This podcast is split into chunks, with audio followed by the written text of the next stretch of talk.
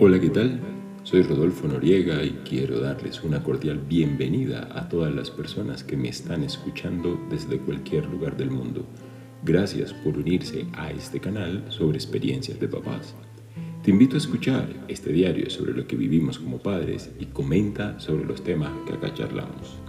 Y bien, comencemos. En el mundo hay muchas creencias dogmas religiosos que moldean nuestras vidas en diferentes sentidos. Acá voy a mencionar unas cinco religiones que son consideradas de las más eh, que están expandidas eh, en el mundo y con muchos feligreses. Entonces, en primer lugar, voy a tomar acá eh, el cristianismo y voy a relacionar un poco o, de lo que leí.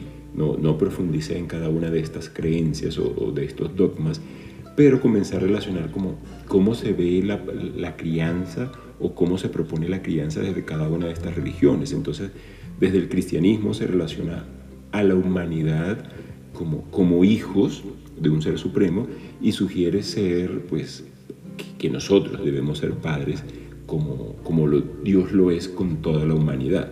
Y esto, eh, hablando desde el cristianismo, que ya vemos allí quienes están dentro de este dogma, conocemos que hay un Hijo, ¿sí? que es Jesucristo, y está un Dios de nombre Jehová. Y hay otras traducciones allí que, que dan el nombre a este ser supremo. ¿no?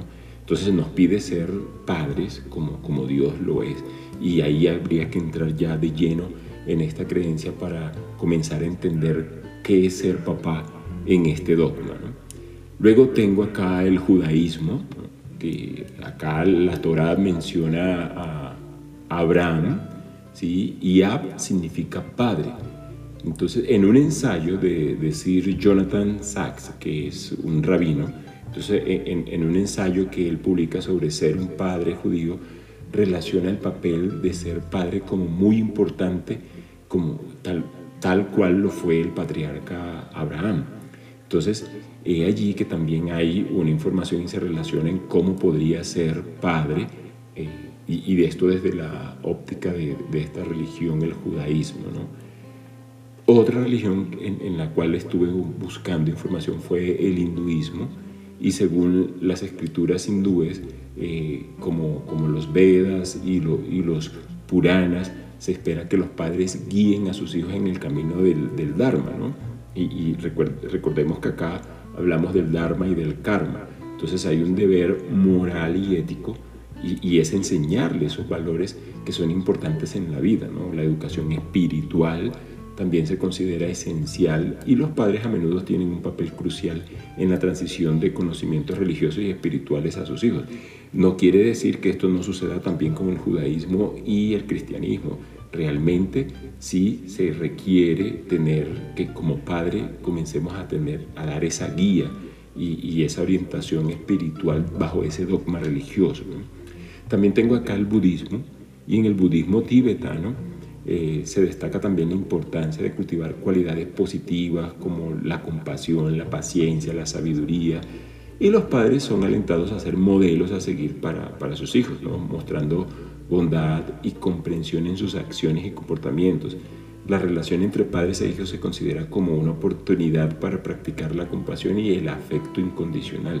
También entonces eh, estuve leyendo por ahí con el Islam, eh, información pues sobre el Islam, porque son religiones que realmente he estado como desde la barrera eh, escuchando y viendo a personas que yo conozco que han estado en, en estas religiones. ¿no? Entonces encontramos que en el Islam también la responsabilidad de la educación y se espera que los padres y especialmente el padre ¿no? sea los principales eh, educadores de sus hijos. Esto incluye proporcionar educación religiosa, ética y moral, así como las habilidades prácticas para la vida cotidiana. Esto sucede también como en las otras eh, religiones que he mencionado acá.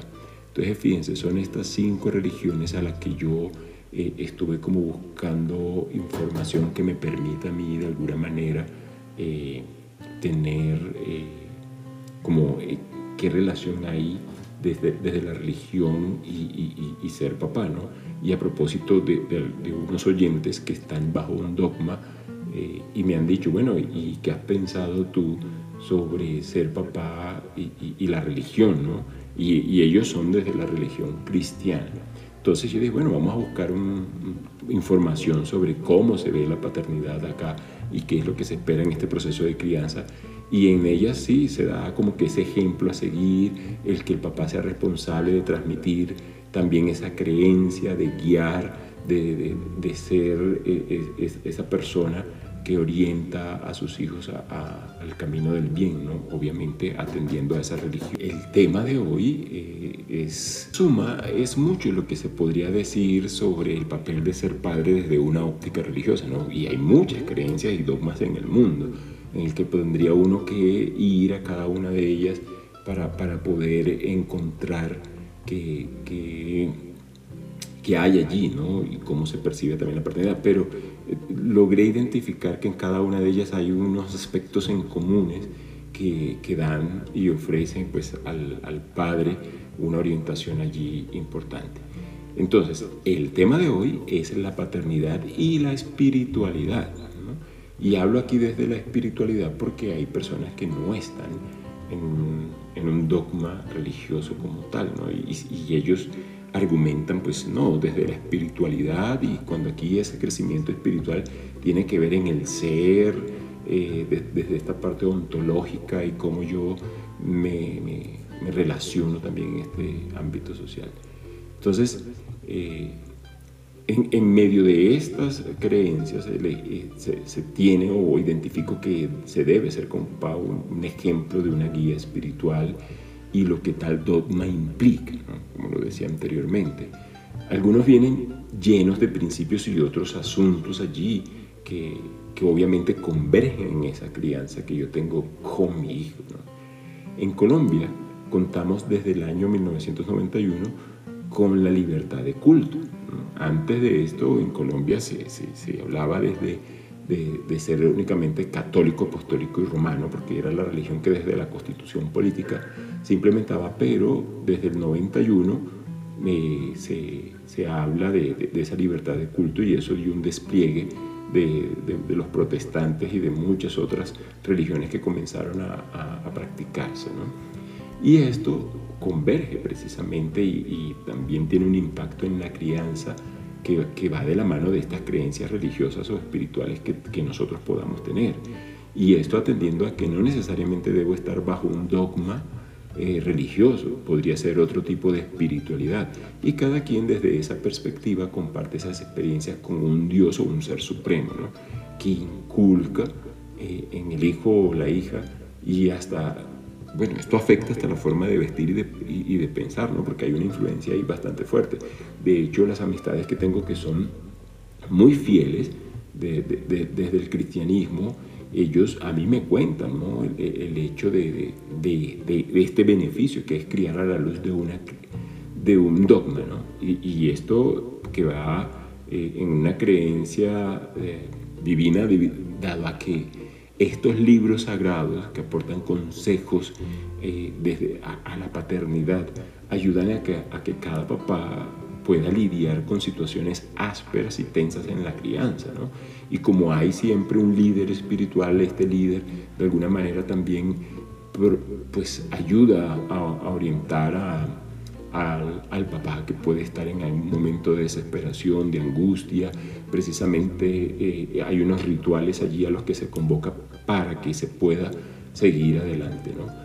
En mi caso, pues mi hijo va por el dogma cristiano católico y otros amigos pues van desde el cristianismo protestante, ¿no?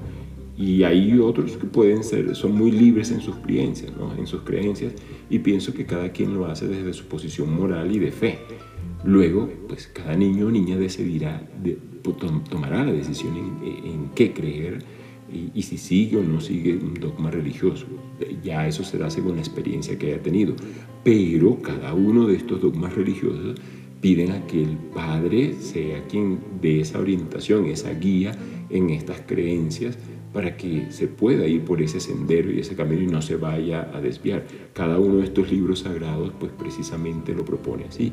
Entonces hay eh, unos rituales como orar, dar gracias eh, al momento de la comida o de cualquier evento eh, que se presente en la vida, pedir también cuando se necesite algo, pedir a ese ser supremo, bautizarse, bueno, más que todo yo, yo sé que en la religión cristiana eh, efectivamente hay un proceso de bautismo, asistir a un templo, ¿sí? estudiar estos libros sagrados y congregarse o reunirse en algún eh, momento o, ritual o culto que, que se hace para, para, adorar, para agradecer, para pedir, para eh, tener discernimiento, claridad, entendimiento de muchas cosas que se hacen dentro de estas creencias. ¿no?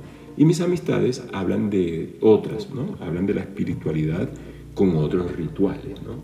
Que digamos, no, yo, yo me siento, hablo, me, busco la manera de, de, de, estar en paz, en tranquilidad, en modo zen, eh, y que no necesariamente pues tenga que ver con, con hacer yoga, pero sí de reconocerse y de poder ir avanzando como seres humanos y creciendo según las experiencias de vida que estén teniendo. ¿no?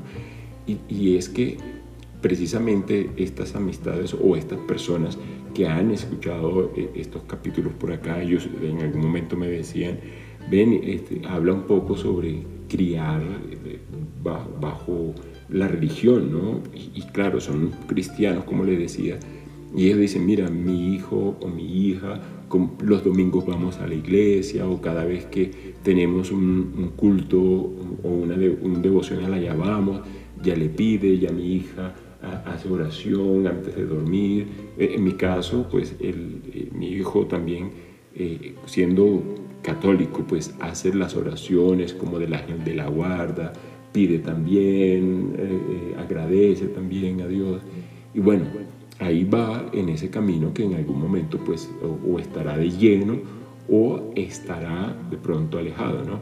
Y hay otras amistades que de pronto no están dentro del catolicismo, pero sí están dentro de otras creencias. Hay unos que son más libres todavía dentro de la espiritualidad y efectivamente hacen unos rituales con, con, sus hijos, ¿no?